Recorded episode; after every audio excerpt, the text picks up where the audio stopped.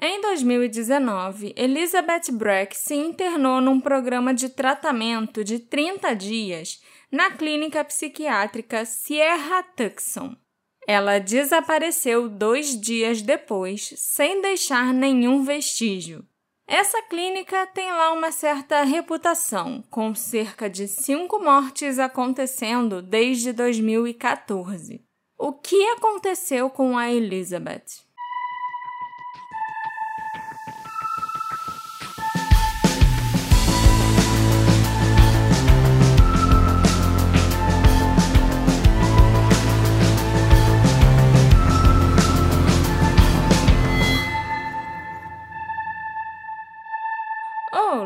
Olá, meus ouvintes muito queridos! Sejam bem-vindos a um novo episódio do Detetive do Sofá. Eu sou a Marcela, a apresentadora desse podcast. E hoje a gente vai falar do caso da Elizabeth Breck, né? Que, como vocês devem ter percebido pelo trailer, era uma mulher que tinha alguns problemas relacionados à saúde mental. Assim como vários outros casos que a gente já fez aqui onde as vítimas ou pessoas que desapareceram tinham seus problemas, assim como a Elizabeth. Vocês sabem também que vocês já me conhecem há bastante tempo, há mais de 140 episódios, que esse tipo de caso sempre mexe muito comigo. Afinal, eu também lido com os meus problemas de, de saúde mental. Então, quando eu escrevo esses casos, eu sempre acabo me envolvendo demais, né, Alexandre? Eu que sei. E fico pensando muito neles por muito tempo e pensando em todas as possibilidades e ainda falando sobre eles por muito tempo, mais do que o normal. E quem sofre com isso é o Alexandre. É, você vai sofrer com mais esse, meu amor. Então, mas antes, eu vou interromper o seu pensamento nessas coisas rapidinho. Só para falar para os nossos ouvintes, eu queria dar dois recadinhos dessa vez. Sim. É, o primeiro é que esse podcast ele conta com pessoas maravilhosas que são os nossos apoiadores, que eles são as pessoas que financiam esse projeto, isso que vocês estão ouvindo, do jeito que tá, do jeito que vocês gostam. Então, muito obrigado aos apoiadores. E se você quiser se tornar um apoiador, é só ver lá, sempre tem um link aqui. Procura o Detetive do Sofá na Aurelo, faz lá seu apoio, é muito importante ajuda bastante a gente. E só lembrando também, não para não esquecer, que o detetive do sofá, sem os nossos apoiadores, seria igual aquela pessoa que tem boca, mas não vai para Roma, né? Uhum. Mas esse não foi meu segundo recadinho. Meu segundo recadinho é que você já deve ter reparado que de vez em quando aparecem alguns anúncios aí no podcast. É, a gente começou a tentar fazer isso aí, experimentar com anúncios dinâmicos para ver se entra mais algum dinheirinho no podcast, que é muito importante, mais uma forma da gente, quem sabe, viver disso. E a gente sabe que não é todo mundo que quer ouvir, mas é aquilo, tá ajudando a gente, eu espero que vocês Entendam, entendam sejam compreensivos e saibam que a gente está fazendo isso justamente para tentar fazer o programa crescer. Mas a gente está bolando um jeito de pelo menos fazer com que nossos apoiadores tenham uma opção para escutar sem anúncio nenhum.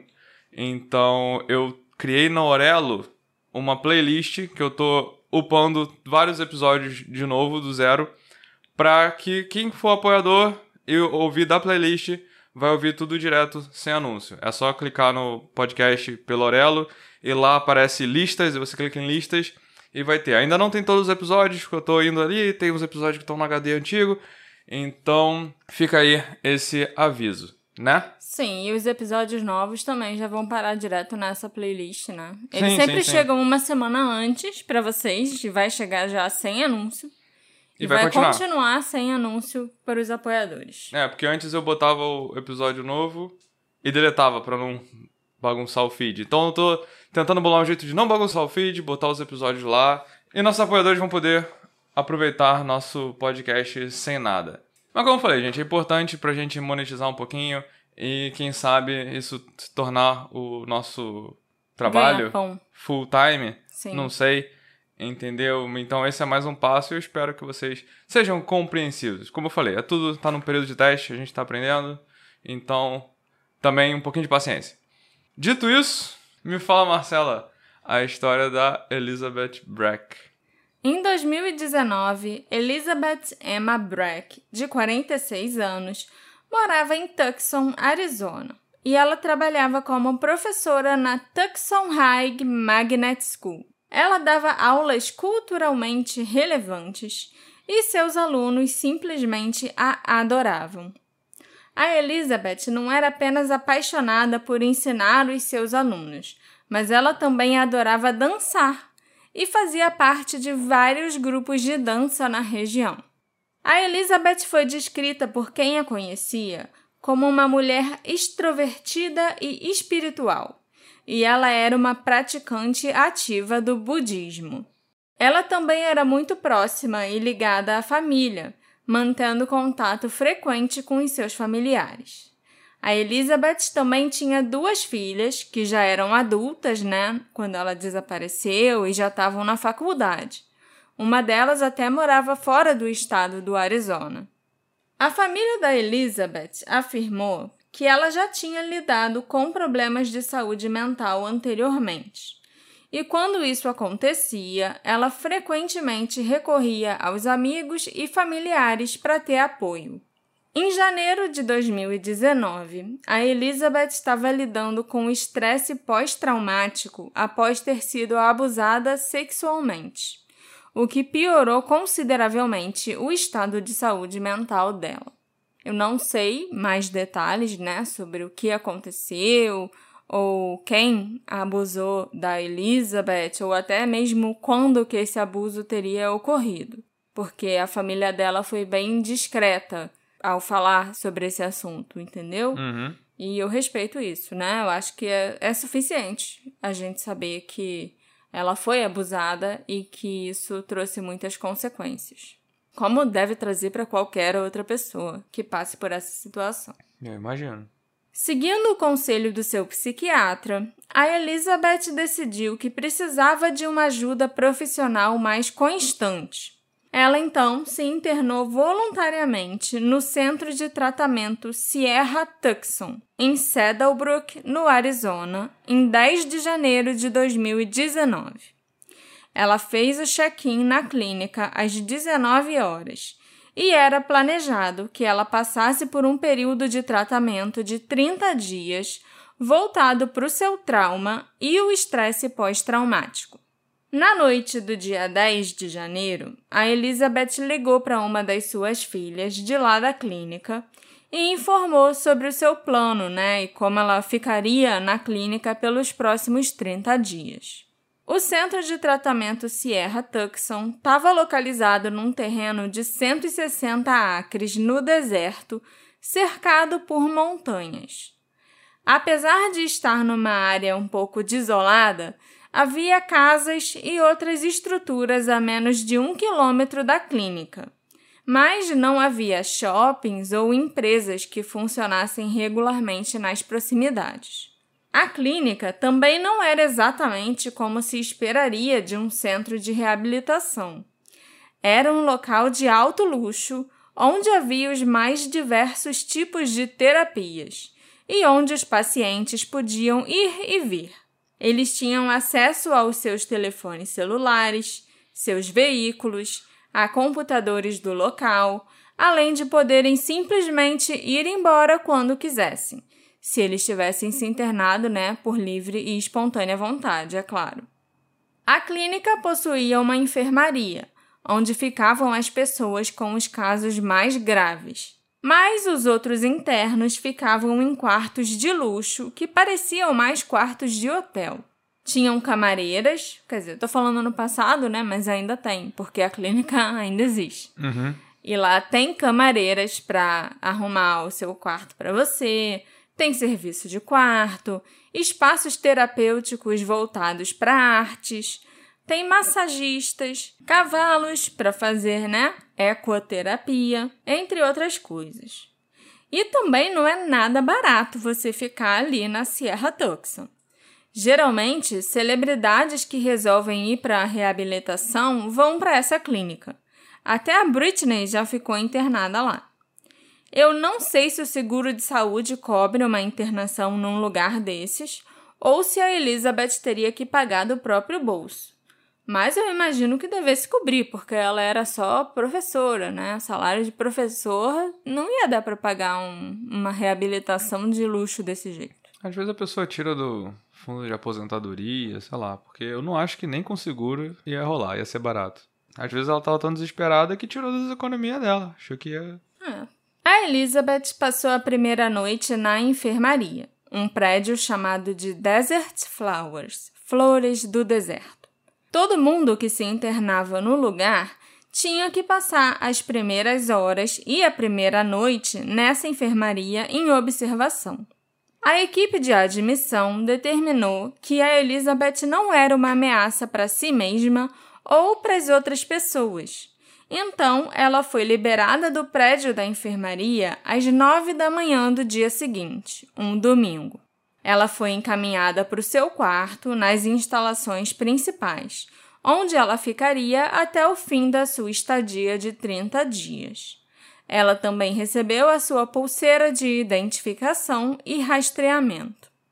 Alguns funcionários do centro de tratamento afirmaram que a Elizabeth não queria sair ali do prédio da enfermaria e uma enfermeira até explicou que foi informada de que a Elizabeth estava muito ansiosa e queria até ficar ali dormindo no sofá do lado de fora do posto de enfermagem. Mas, como disseram que ela não representava perigo, ela foi enviada para a unidade residencial de mulheres. Mas, no final da tarde daquele domingo, a pulseira de rastreamento da Elizabeth foi encontrada em seu quarto, junto com o resto dos seus pertences. Mas ela não foi localizada. Essa pulseira de rastreamento era tipo chip? Dava para saber onde estava? Era, era um chipzinho para poder saber aonde o paciente estava, entendeu? Uhum. Ali dentro da clínica. Também tinha, né, os dados do paciente e tudo. Pelo que eu entendi, falando com outra pessoa que ficou internada lá nessa época, as pulseiras é, tinham cores diferentes de acordo com o risco que a pessoa representava uhum. e com o tipo de a gravidade, né, também da doença e coisas assim, entendeu? Uhum. Não, é que eu queria saber porque eu imaginava que fosse algo que identificasse o histórico, mas queria saber se tinha tipo um chip tinha um mesmo chip, pra... sim, para rastrear a pessoa. Uhum. Porque a clínica era muito, muito grande. Eram 160 acres. Uhum. Eu não sei nem que tipo de medida é esse, para ser sincera. Mas eu imagino que seja muito grande. Acre é tipo. Tem uma conversão de acre, acre que é a gente tá. usa mais aqui? É que tá. É a mesma coisa ou não? Tenho quase certeza. Eu acho que não é, não. Eu acho que é assim. Acho que é a tradução de hectar. Eu acho que não é, não. Ou Eu é algo semelhante. É, é tipo o que mede fazenda. Pode ser diferente porque o americano usa o sistema maluco americano deles. Mas Deixa eu dar uma olhada aqui. é meio que o correspondente à medida para terrenos grandes. Tipo o que a gente usa hectare. Sim. São 65 hectares. Então é bem diferente, Hum. né? É, os americanos, as medidas malucas dele. Então, 65 hectares deve ser bastante coisa. Também não Também tenho não é. noção de quanto quão grande é isso. Mas era bem grande, tanto que as pessoas precisavam de uma pulseirinha para rastrear os pacientes. Eu adorei que eu fiquei meia hora pesquisando acre, hectare, não não sei tem o quê. noção. E não faz diferença, porque eu não sei, não tenho noção, assim, do, de quanto é isso, né? Eu, Marcelo. Tipo, Quantos campos de futebol? É. A Elizabeth aparentemente havia deixado o celular, as chaves do carro, roupas e outros pertences para trás e só levou consigo a carteira de motorista e dinheiro. Ela foi vista pela última vez por volta das 15 horas daquele dia, quando um técnico de saúde comportamental relatou ter visto a Elizabeth no campus das instalações. O técnico teria se aproximado dela, embora não tenha sido divulgado o que foi dito ou o resultado dessa interação. E essa foi a última vez que alguém viu a Elizabeth Breck.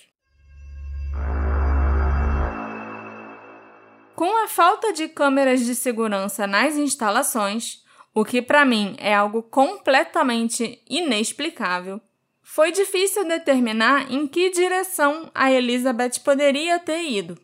Isso foi agravado pelo fato de que ela também havia removido a pulseira né, de rastreamento, deixando a equipe sem nada para seguir. Assim que as autoridades foram notificadas, eles chegaram à conclusão de que a Elizabeth havia deixado as instalações a pé. E essa foi uma revelação assustadora, porque apesar do Sierra Tucson ficar localizado no deserto do Arizona, as temperaturas caíam para cerca de zero graus à noite. A Elizabeth certamente precisaria procurar abrigo. Os policiais também acreditam que, como ela saiu a pé, alguém deve tê-la visto na beira da estrada em algum momento depois que ela saiu. Christopher Breck, o irmão da Elizabeth, levantou dinheiro para contratar um investigador particular para procurar pela sua irmã desaparecida. Ele conseguiu o dinheiro né, através de uma campanha no GoFundMe, contratou um bom investigador, mas não deu em nada. O Christopher reconheceu que a Elizabeth vinha sofrendo com sua saúde mental, mas afirmou que ela nunca tinha fugido antes e que normalmente ela nunca ficaria sem entrar em contato com os seus entes queridos, muito menos com as suas filhas.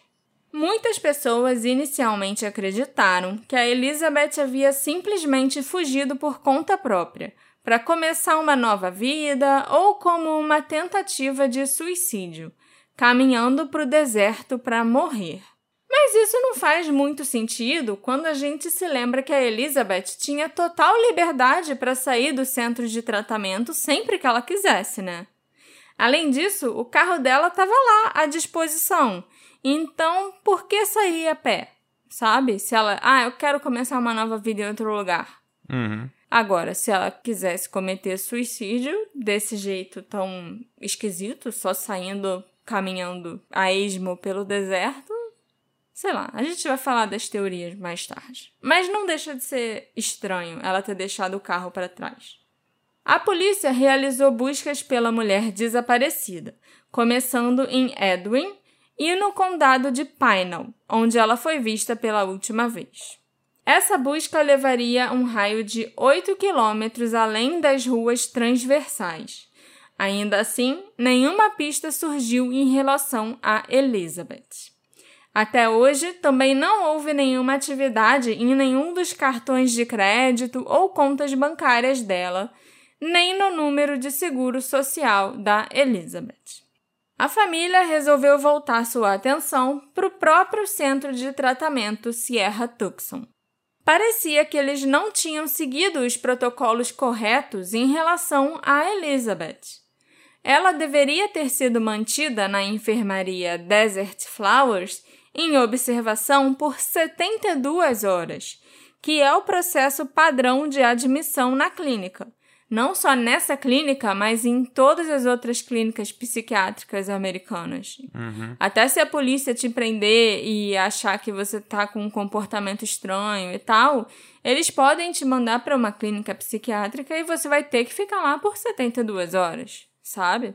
Mas, ao invés disso, eles levaram a Elizabeth para o seu quarto, na unidade de tratamento, mais cedo, sendo que ela própria ainda não queria ter saído da enfermaria. Ela não passou nem 24 horas na enfermaria em observação, quando Uhum. ela deveria ter passado 72.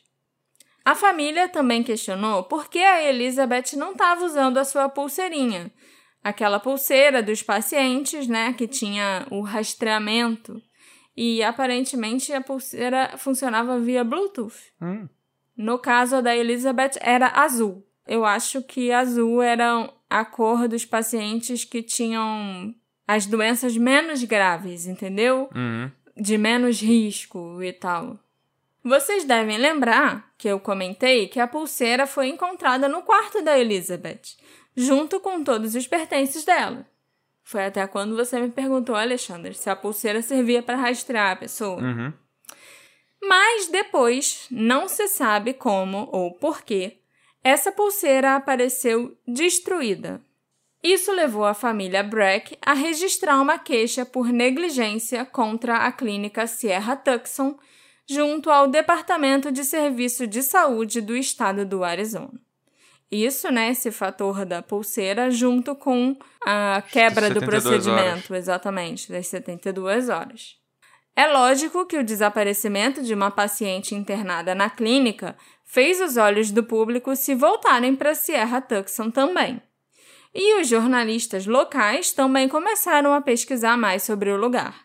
Os registros do Departamento de Serviço de Saúde do Arizona indicam um padrão de multas contra a clínica Sierra Tucson que remonta a anos antes da Elizabeth chegar lá para fazer o tratamento dela. De 2011 até agosto de 2015, cinco pacientes, todos homens, morreram na Sierra Tucson, de acordo com os arquivos do Arizona Daily Star. Três desses pacientes morreram por suicídio. Um deles morreu por intoxicação por causa de drogas, no caso, medicamentos. Hum, não é uma overdose de. É uma overdose de medicamentos, Uhum. que ninguém sabe por que aconteceu. Se foi acidental, se foi proposital, nem nada assim. Uhum. E a causa da morte do quinto paciente, desse quinto homem, foi inconclusiva. A clínica foi obrigada a pagar pelo menos 40 mil dólares em multas e penalidades civis em 2015 e 2016, quando o Estado descobriu que tinha uma série de falhas no local, inclusive no cuidado dos pacientes psiquiátricos mais gravemente doentes e em seguir a sua própria política de acompanhamento dos pacientes. O Estado também concedeu à Sierra Tucson seis citações em 2016 por não proteger a saúde e a segurança dos pacientes e por não seguir a política das instalações. O Estado avaliou uma multa de 1.500 dólares por algumas dessas citações, mas nenhuma delas resultou em alteração no licenciamento da instalação. Eles puderam continuar funcionando normalmente apesar de tudo isso. O diretor assistente do Departamento de Saúde do estado do Arizona, chamado Colby Bauer, disse que a clínica relatou o desaparecimento da Elizabeth logo no dia seguinte em que ela sumiu do local. No caso, relatou né, para o Departamento de Saúde do estado. Esse relato foi tratado como uma denúncia e desencadeou uma investigação. Esses problemas, que eram relatados ao Departamento de Saúde Estadual, geralmente são classificados com base no imediatismo do risco de A a C. Os riscos de nível A representam um risco imediato para a saúde do paciente ou residente, segundo o Colby. O desaparecimento da Elizabeth foi tratado como um risco de nível C, que não justificava uma investigação imediata e que dá o prazo de 45 dias para que o Estado e o Departamento de Saúde concluam as investigações. Mas, mesmo com o desaparecimento da Elizabeth sendo reportado já no dia seguinte, o estado do Arizona só iniciou uma investigação em 4 de fevereiro.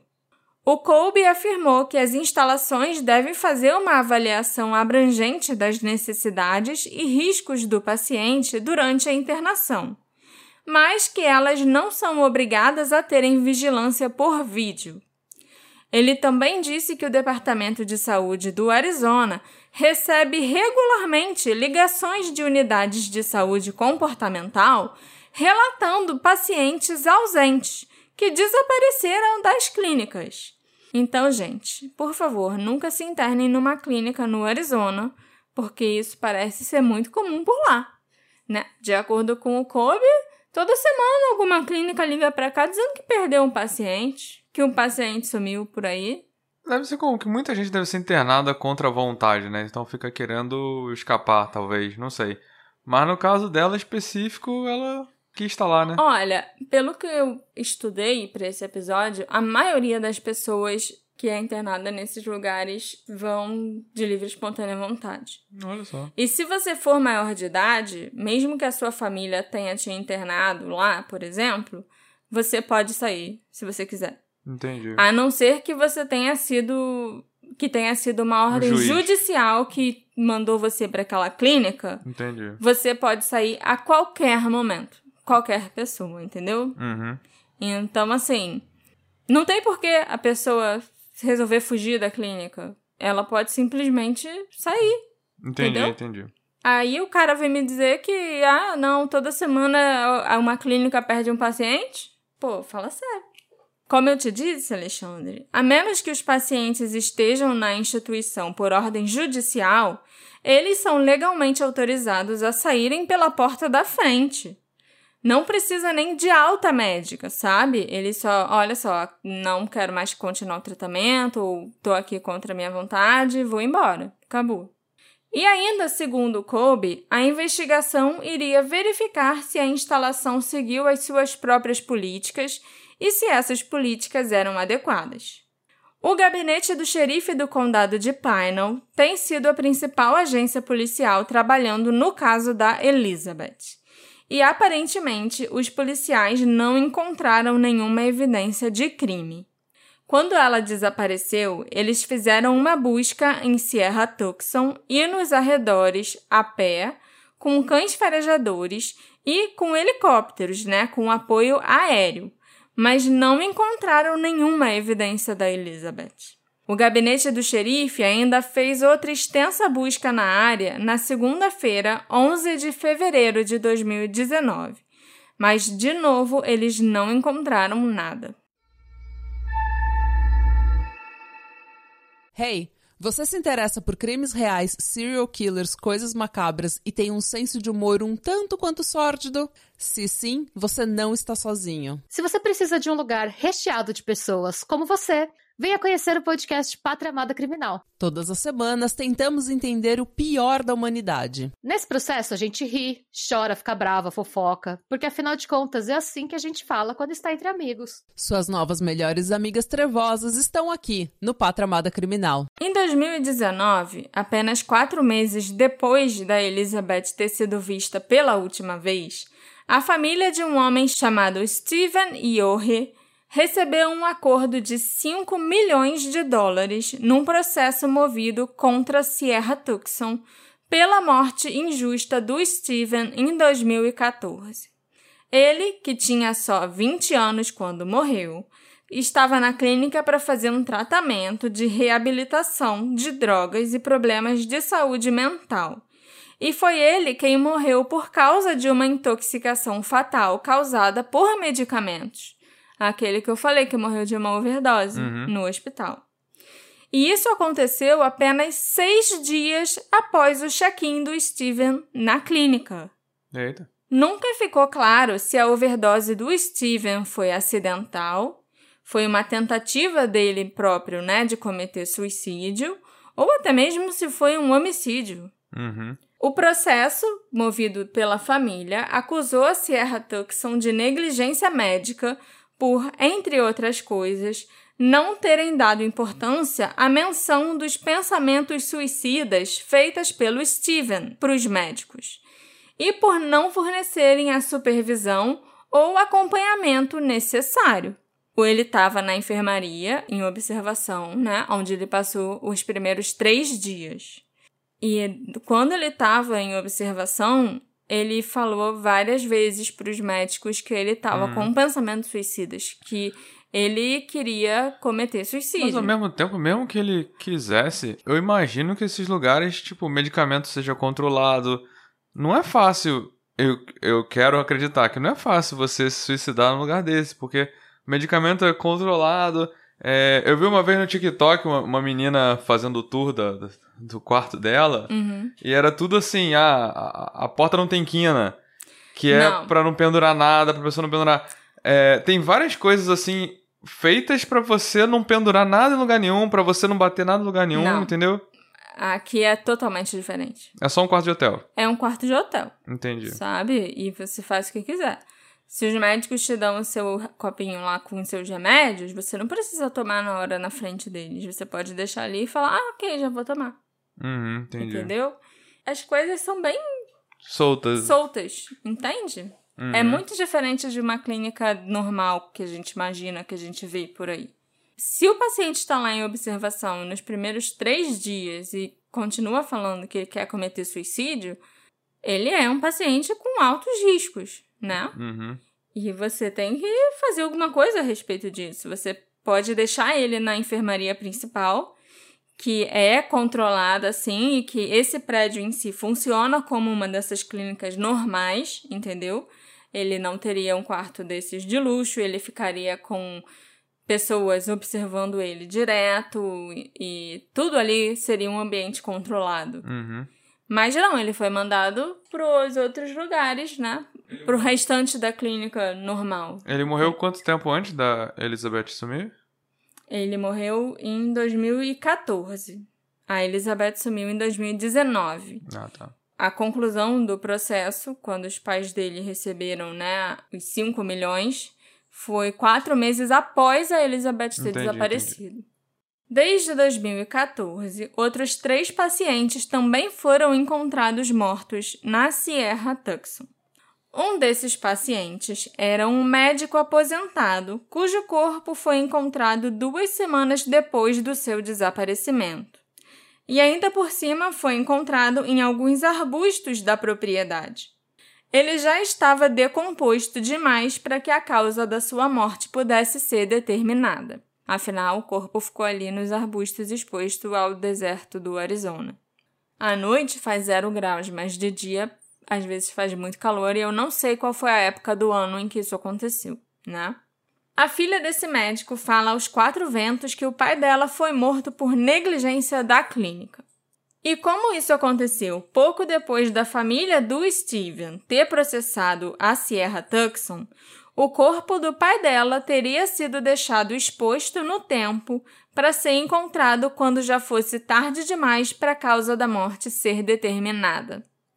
Ela acusa a clínica não só de ser a responsável pela morte do pai dela, como também de ter largado o corpo do paciente de propósito por duas semanas nos arbustos para tentar se resguardar de um possível outro processo.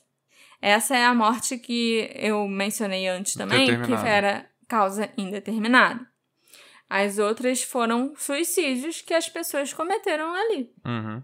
E eu também tenho que falar para vocês que eu fiquei chocada com os comentários deixados por muitos ex-pacientes e suas famílias e entes queridos no Yelp. São comentários falando das experiências traumáticas e desagradáveis que as pessoas tiveram na Sierra Tucson. Você não espera que um lugar de luxo que cobra tão caro vá ser tão negligente, desumano e até racista com as pessoas que pagam para estar ali.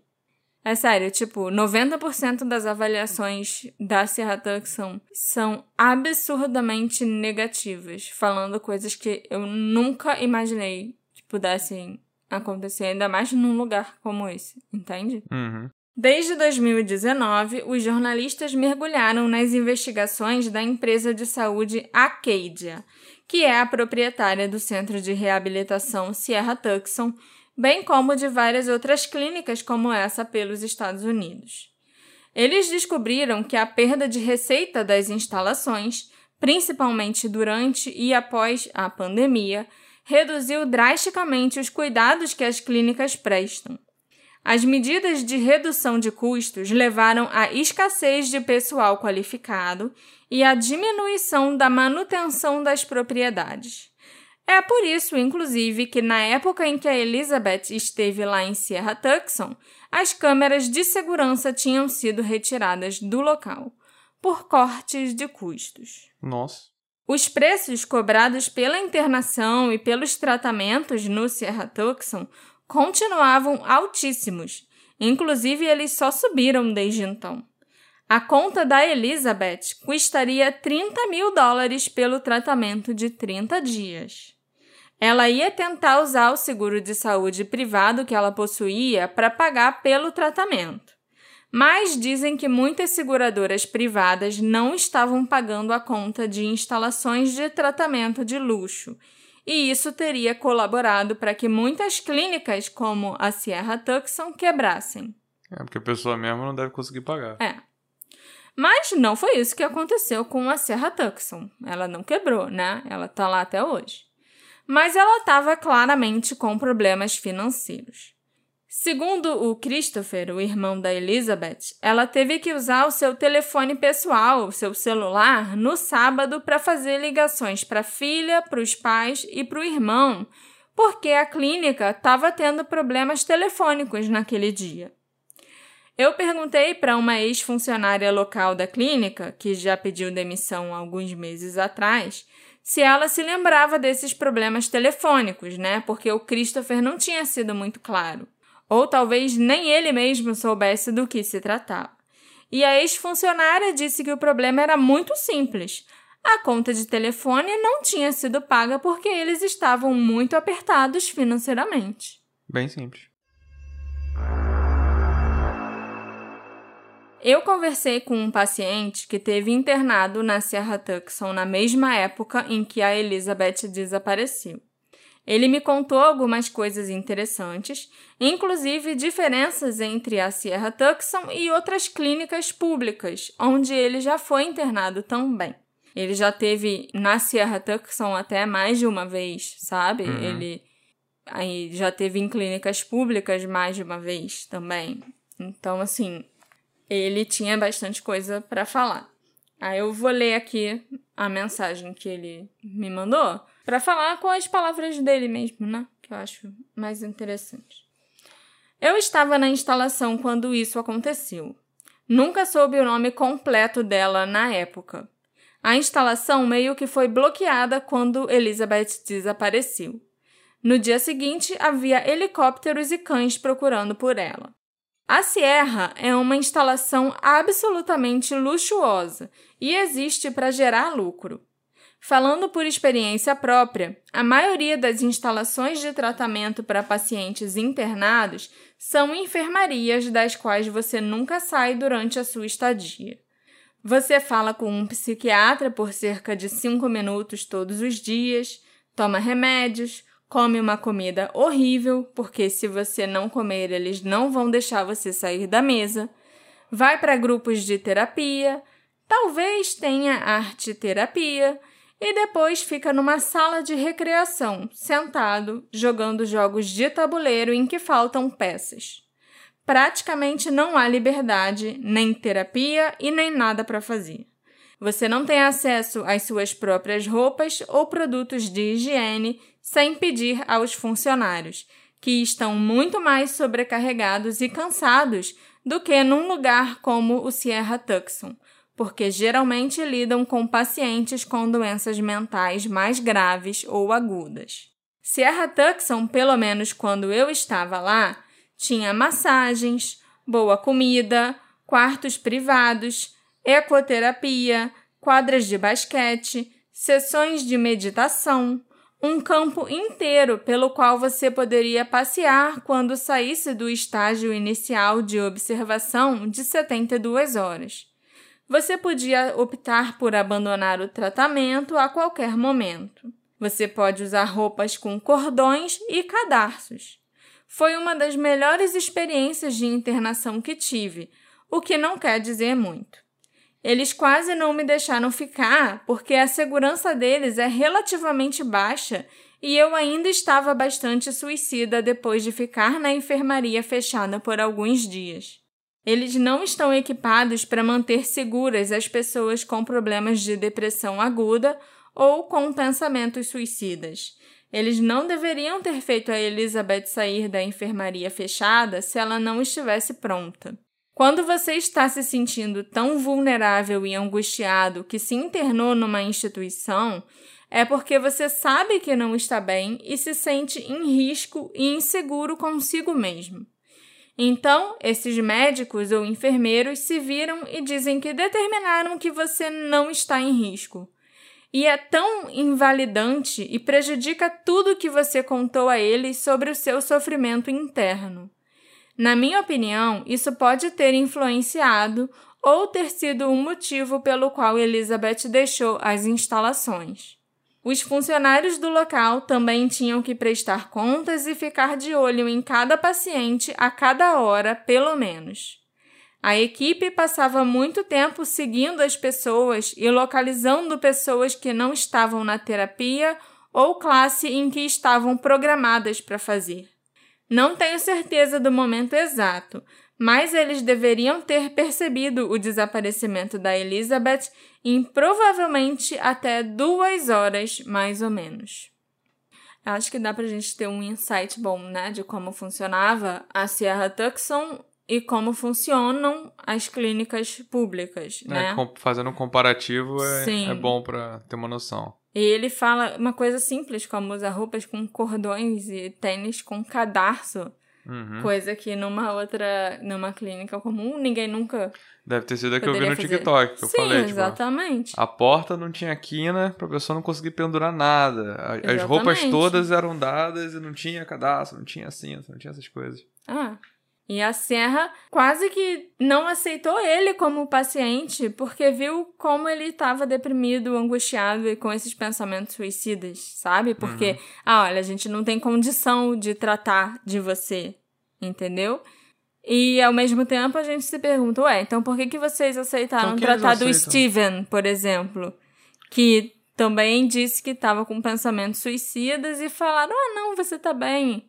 Vai lá pro seu quarto e em seis dias depois de ter entrado na clínica, morreu com uma overdose. Uhum. Entende?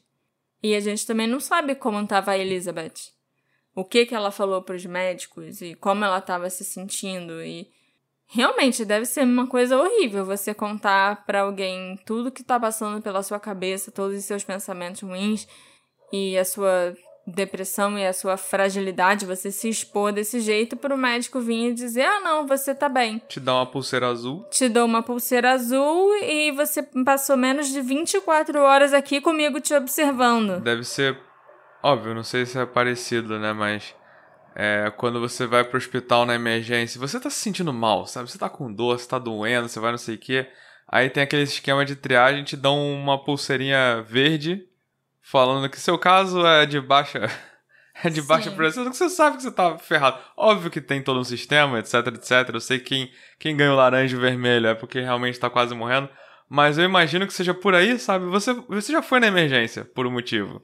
É. Sabe? Você não iria se não fosse, se não achasse que fosse urgente, pra ganhar uma. Um, um pontinho verde, um pontinho azul, sabe? É. E para passar menos de 24 horas em observação, que foi o caso da Elizabeth. Uhum. E isso pra mim é a coisa mais absurda.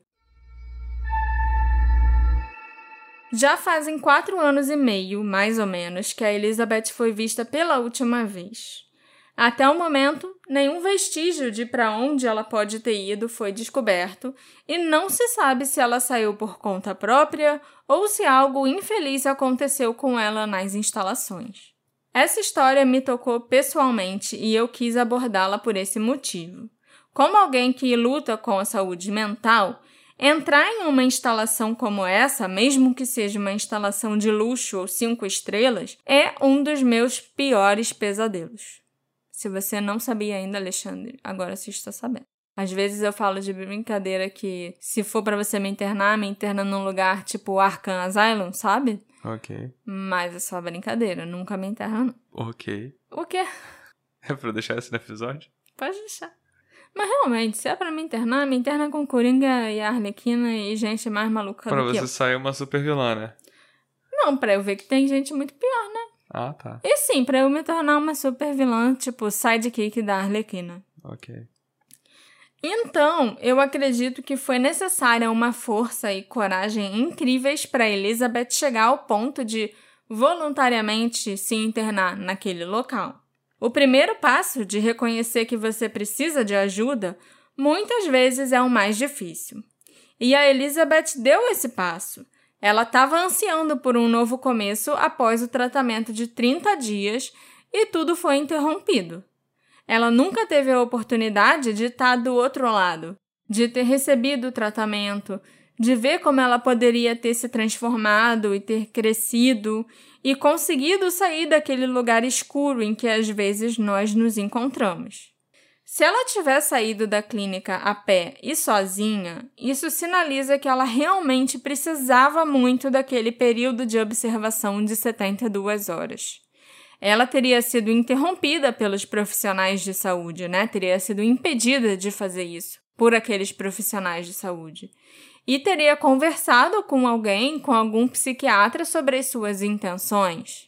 E caso ela tenha sido ferida ou morta no centro de tratamento ou nos arredores da clínica, eu espero do fundo do coração que isso venha à tona e que ela seja finalmente encontrada e devolvida para sua família.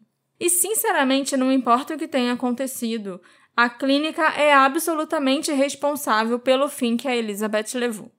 Era obrigação deles terem ficado de olho nela, especialmente se ela ainda tivesse em análise ou até se desintoxicando, sabe? O que é em parte o motivo dessas 72 horas de observação. É muito, muito importante esses três dias de observação. A Sierra Tucson deveria ter feito muito mais por ela, deveria, no mínimo, ter seguido as regras. Esse caso me lembrou bastante do caso do Robert Pilsen Rahier, é o episódio 34 do podcast, e que para mim é um dos casos mais tristes e mais tocantes que eu já contei aqui. O Robert tinha só 15 anos quando ele desapareceu de um centro de tratamento para adolescentes com problemas comportamentais. Naquele episódio, eu me lembro de ter ficado com a ideia de que alguém que trabalhava lá naquele lugar tinha matado o menino. Até hoje, o Robert não foi encontrado e a mãe dele morreu há mais ou menos um ano por causa de um tumor no cérebro. Ela nunca tinha desistido de saber a verdade e nunca parou de procurar pelo filho. Mas aí a gente pensa, nossa, isso aconteceu há tantos anos, né? O caso do Robert. Saúde mental naquela época mal tinha tratamento, tanto que ele foi enviado para uma clínica para meninos com adolescentes com problemas de comportamento. Não se falava nem em tratamento para tipo uma depressão ou um estresse pós-traumático que o Robert poderia estar tá vivendo. Mas aí a gente olha em 2019 aconteceu a mesma coisa com uma paciente numa clínica de alto luxo que a gente já deveria saber dessas coisas. Quando a gente supostamente, né, já sabe mais sobre essas coisas e tal.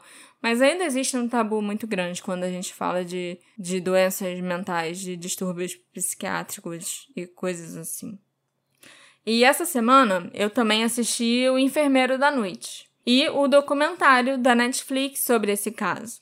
Eu já conhecia a história do enfermeiro do Charles Cullen, que no filme é interpretado pelo Eddie Redmayne, mas eu fiquei completamente abismada com os hospitais por onde ele passou, que sabiam que ele matava pacientes e nunca fizeram nada. Inclusive o recomendavam para outras instituições só para se livrarem do problema.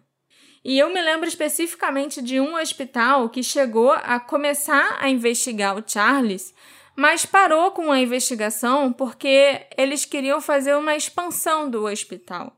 E para isso eles precisavam de fundos, né? Fundos que viriam de investidores externos.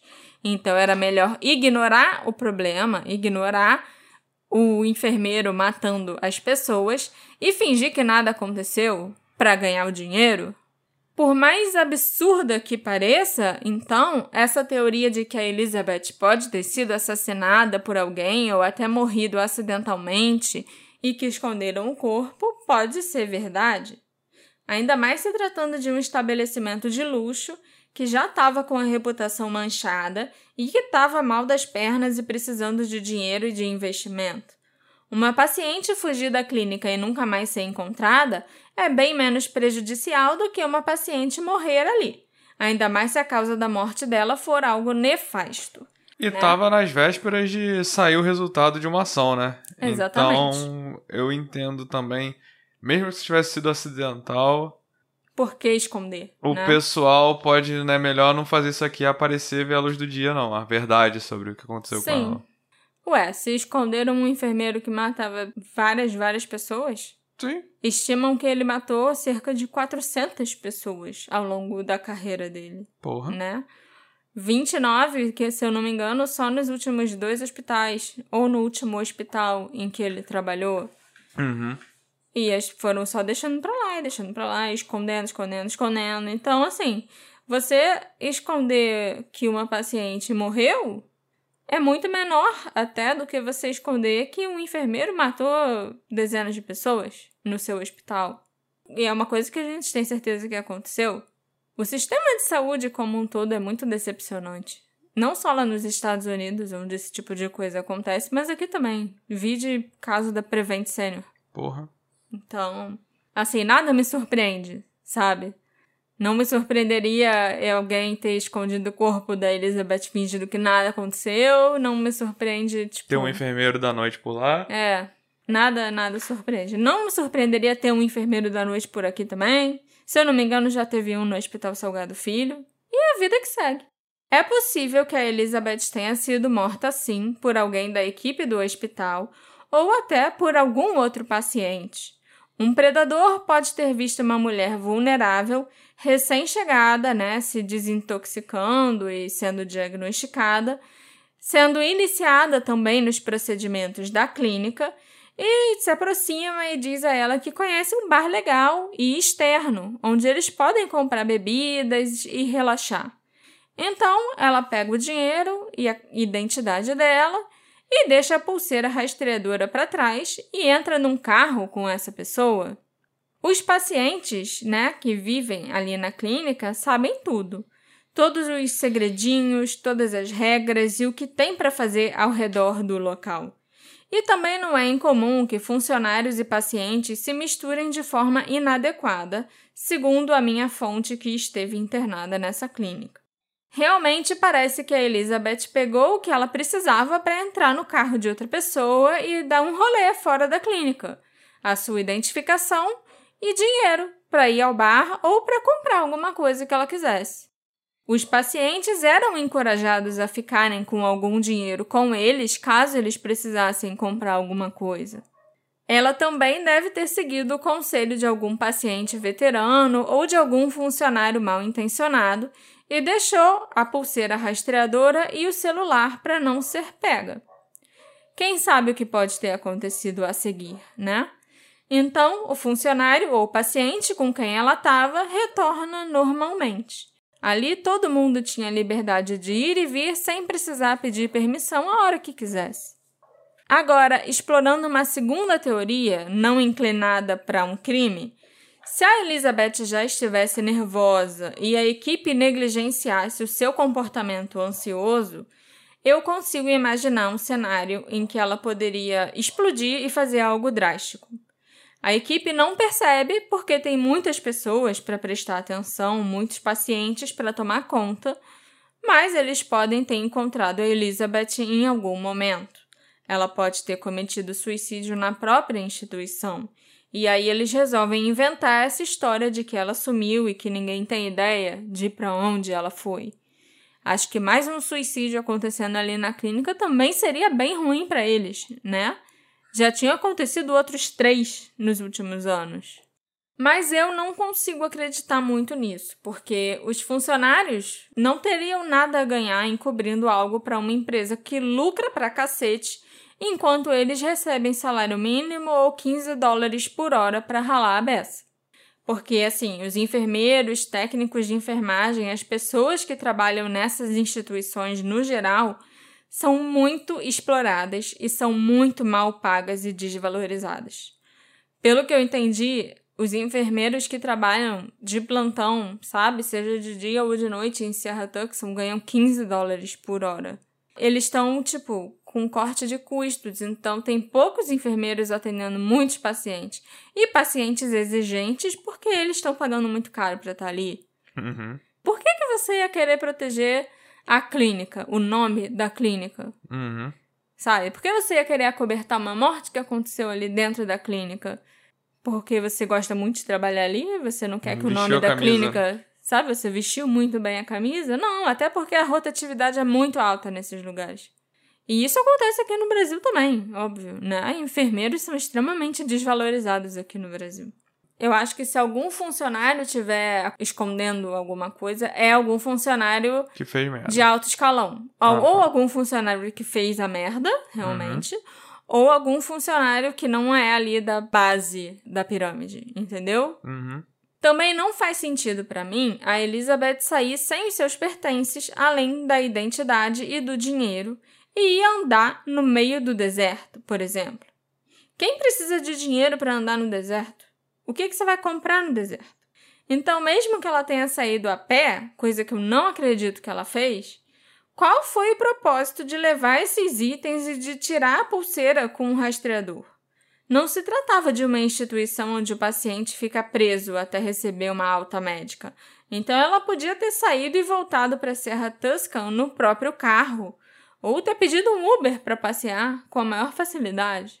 Se ela tivesse vagando a pé até desmaiar ou acabar morrendo de hipotermia no deserto, é quase certo que ela teria sido encontrada. E se ela saísse voluntariamente e sozinha, eu acredito que ela teria ido embora, né? E levado o carro, o celular e a bolsa com ela. Além disso, sem proteção contra o frio ou água para beber numa noite gelada no deserto, ela não poderia ter ido muito longe a pé. Ela teria caído a poucos quilômetros. E um cão farejador deveria ser capaz de encontrar o seu corpo com facilidade.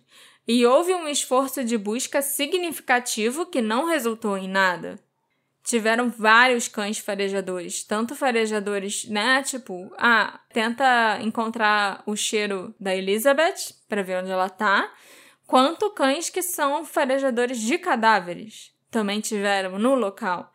E nenhum dos cães encontrou nada. Tem muita gente que acredita que a Elizabeth tirou a pulseira rastreadora e deixou o celular para evitar ser encontrada, mas essas mesmas pessoas acham que ela levou o documento de identidade para que o seu corpo pudesse ser identificado quando fosse localizado, porque ela saiu para cometer suicídio. Então, ela queria que o corpo fosse identificado, mas ao mesmo tempo ela não queria que o corpo fosse encontrado. E o dinheiro que ela levou entra onde nessa história, sabe? Uhum ela tinha recursos e vontade de viver suficientes para dirigir até uma clínica e se internar nela voluntariamente. Então, eu não acho que seja muito provável que a Elizabeth tenha simplesmente vagado pelo deserto para morrer alguns dias depois. Talvez isso tenha acontecido, mas é inconsistente com o que a gente sabe sobre ela. Além de precisar de ajuda para traumas recentes, a vida da Elizabeth foi repleta de atividades saudáveis e produtivas. Ela deu aula, dançou em muitas apresentações, também deu aula no ensino médio, criou duas filhas e foi voluntária em grupos que ajudavam mulheres. Ela parece ter sido uma grande pessoa e que marcou a vida de muita gente. Até hoje, ex-alunos da Elizabeth ainda entram em contato com o Christopher constantemente para saber se teve alguma novidade no caso da professora. A Elizabeth era muito querida e a família dela fica feliz que ela seja lembrada com carinho por tanta gente, né? Assim, vou falar que tem poucos professores na minha vida com quem eu me importaria tanto, né? Por quem eu teria tanto carinho. E parece que a Elizabeth era uma dessas professoras que marcam muito a vida dos alunos. Esse episódio é dedicado à nossa querida apoiadora Cristiane Vitor. Qual o motivo, Marcela?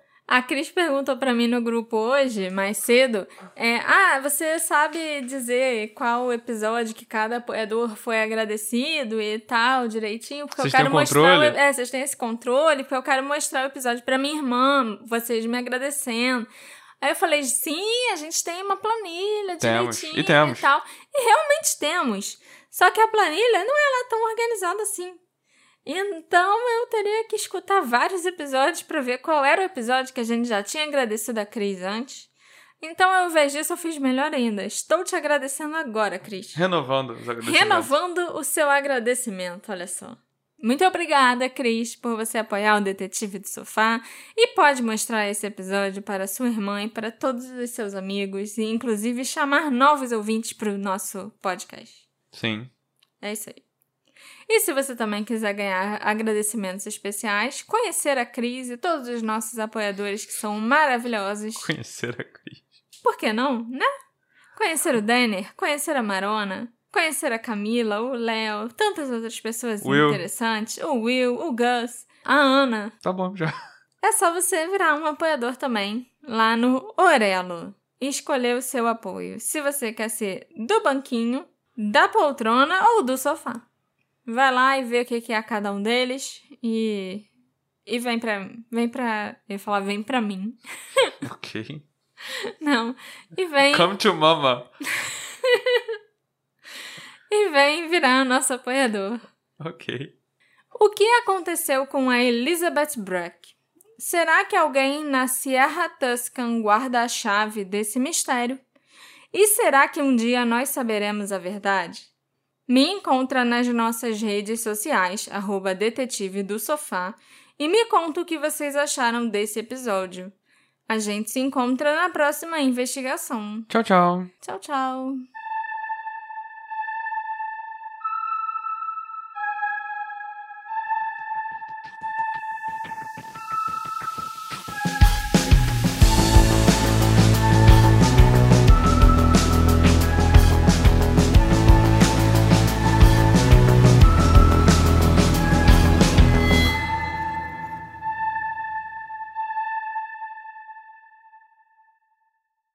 Hey, você se interessa por crimes reais, serial killers, coisas macabras e tem um senso de humor um tanto quanto sórdido? Se sim, você não está sozinho. Se você precisa de um lugar recheado de pessoas como você, venha conhecer o podcast Pátria Amada Criminal. Todas as semanas tentamos entender o pior da humanidade. Nesse processo, a gente ri, chora, fica brava, fofoca, porque afinal de contas é assim que a gente fala quando está entre amigos. Suas novas melhores amigas trevosas estão aqui no Pátria Amada Criminal.